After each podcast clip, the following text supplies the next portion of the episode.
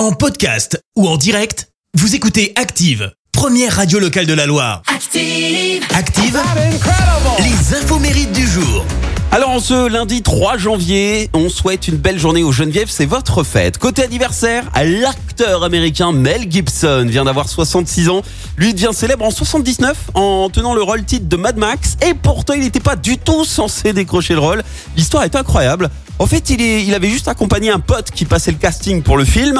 Mel Gibson ne comptait absolument pas auditionner puisqu'il arrivait salement amoché au niveau du visage suite à une bagarre. Sauf que, eh ben, Gibson se voit quand même engagé pour jouer un monstre. Seulement voilà, quelques jours plus tard, lorsqu'il revient sans plus aucune blessure au visage, bah là le réalisateur il a eu une révélation et il décide de lui donner le rôle principal. Et derrière tout s'est enchaîné très vite. Mel Gibson devient l'un des acteurs les mieux payés d'Hollywood en tenant la vedette notamment de L'arme fatale en 87.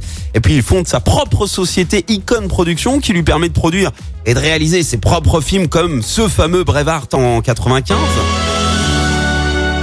lequel il remporte tout de même l'Oscar du meilleur acteur et celui du meilleur film en 96.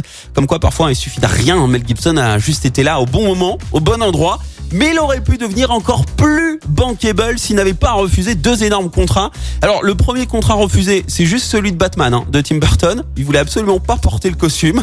Et le deuxième contrat euh, refusé, c'est celui de James Bond. Eh ouais, ça lui a pas empêché de gagner un max d'argent.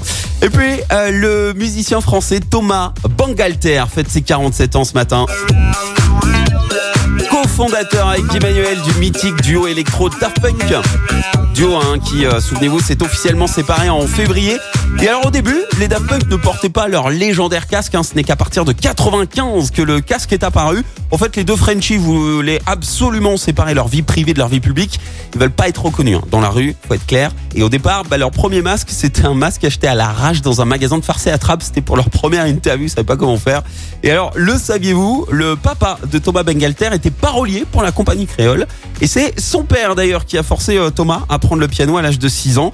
Et alors, autre info, Thomas Bengalter est à l'origine hein, de quelques petites pépites musicales. Il a bossé entre autres sur le morceau 113 sous la merde. C'est également lui euh, qui a euh, composé le morceau Jim Tonic pour Bob Sinclair. Et puis on se souvient également de ce tube. Music Sound Better. Stardust, c'est aussi lui. Un groupe qu'il a créé en 98 et qui s'est arrêté après ce succès.